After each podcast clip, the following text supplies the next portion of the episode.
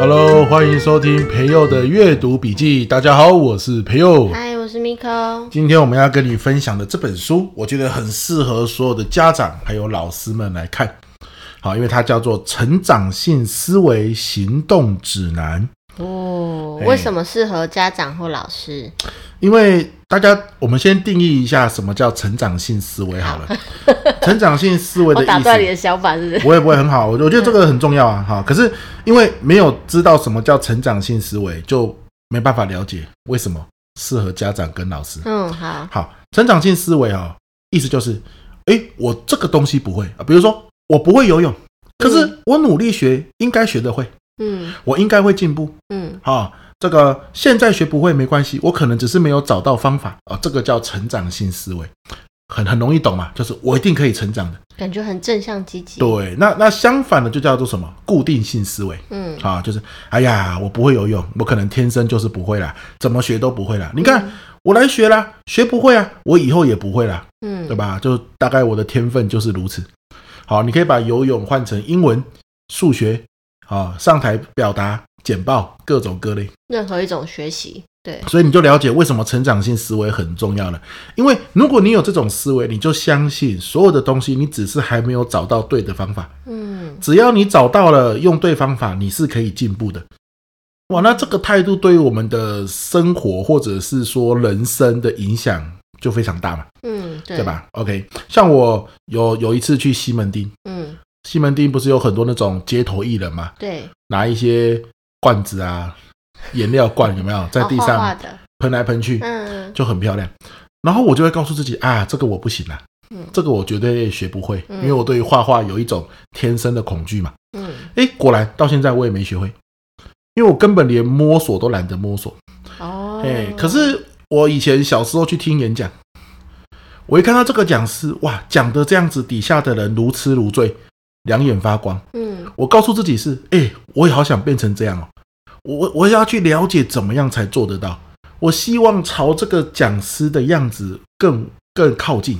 嗯那当我这样子想的时候，我就不断的可能去参加演讲的比赛啊，或者是演讲的社团啊，无形之中真的就在我的人生路上一直进步。哦哦，，嗯那这个就是思维的差别嘛。那好，那成长性思维就在告诉你说，我我举个学校的例子啊，好数学很重要。对，好，那我们最好保佑我们的孩子愿意去摸索数学嘛。因为它是必修课，对，可是这样的人不多嘛，对吧？很，我看那个这一期的《天下》杂志的教育特刊啊，很多孩子小学四年级以前就放弃数学了。这么早，对啊，就是啊，数学好难哦，老师教的我都听不懂，我也算不出来，考试分数那么低，算了啦，我这辈子可能不适合学数学吧，小事而已。他说他这辈子不适合学数学，那不就是太快了吧，对不对？嗯可是，所以成长性思维不是为了单一某个科目，而是你人生有很多东西，就是一开始接触本来就不太会。哦，但如果你没有这个思维，你会放弃的太早，最后这个可能性就从你的生命中消失。就是你的心态能不能真正的开放，去接受任何的你遇到新的事物，然后去试试看，而不是才碰到你就说啊，我应该不行，我应该天生不适合，哦你就哦，阻断了。这个还太笼统哦。它的更聚焦就是说，你所谓的失败都是没有找到对的方法。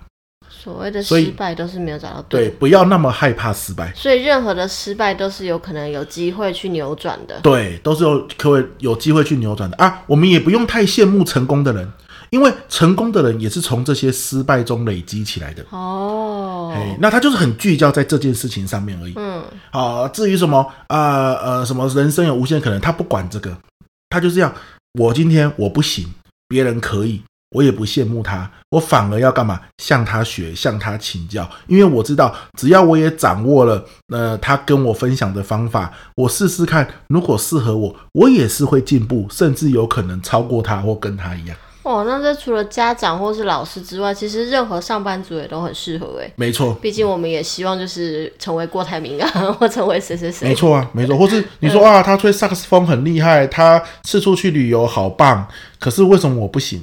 很多人就说啊，我就是天生不行，然后就没有了。嗯，嗯，对吧？所以，可是问题是，刚刚我们讲的这一段啊，并不是一个多新颖的想法，嗯，它甚至有一点点老生常谈，对啊，有一点，对吗？可是为什么那么老生常谈的东西，但我们在真实生活中一遇到阻碍跟失败，我们还是选择啊，我不行啊，这样的人比较多嘛？对啊，对啊，你看那个这一期的，我刚刚讲《亲子天下》的教育特刊，它其中一个数据是台湾的学生哦，嗯，在全国、全世界里面是数一数二最害怕失败的、最不敢尝试的。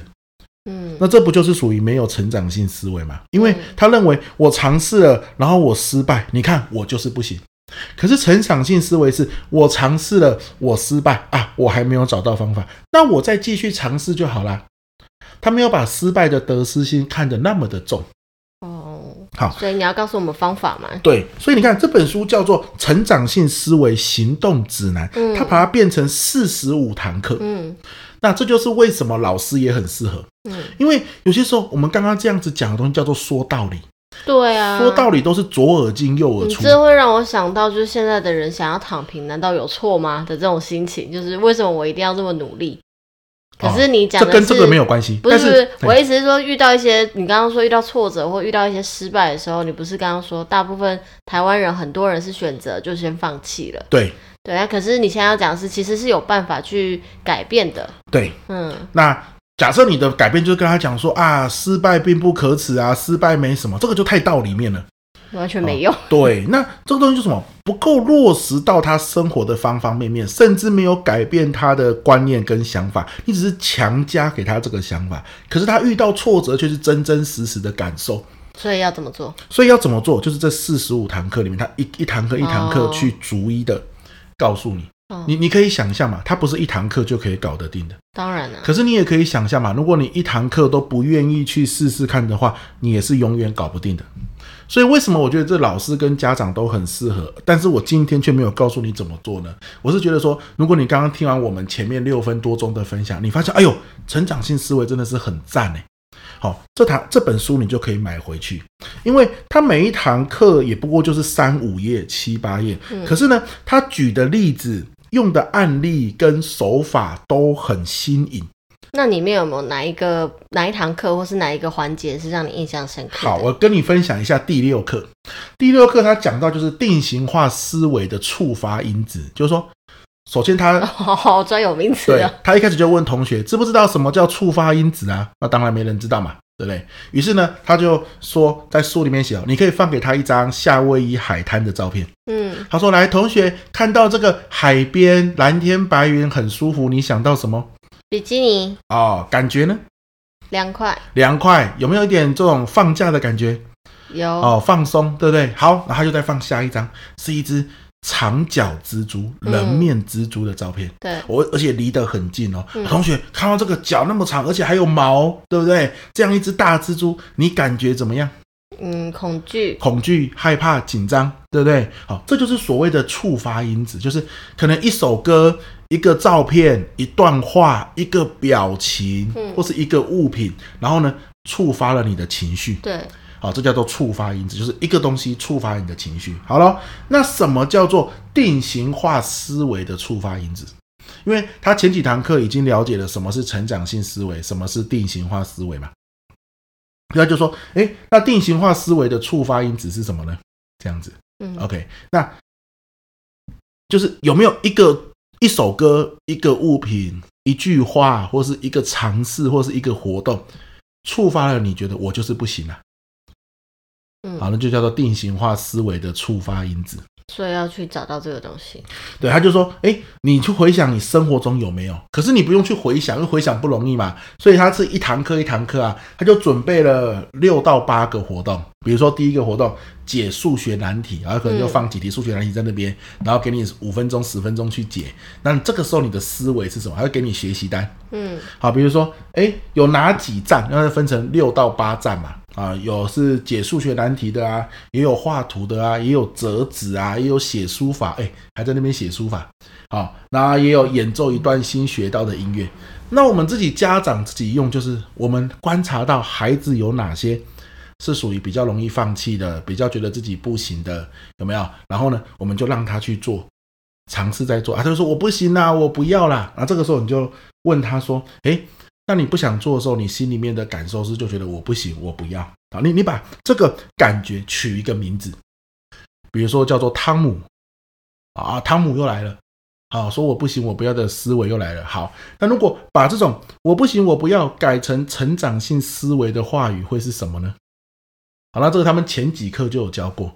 好，成长性思维的话要怎么说？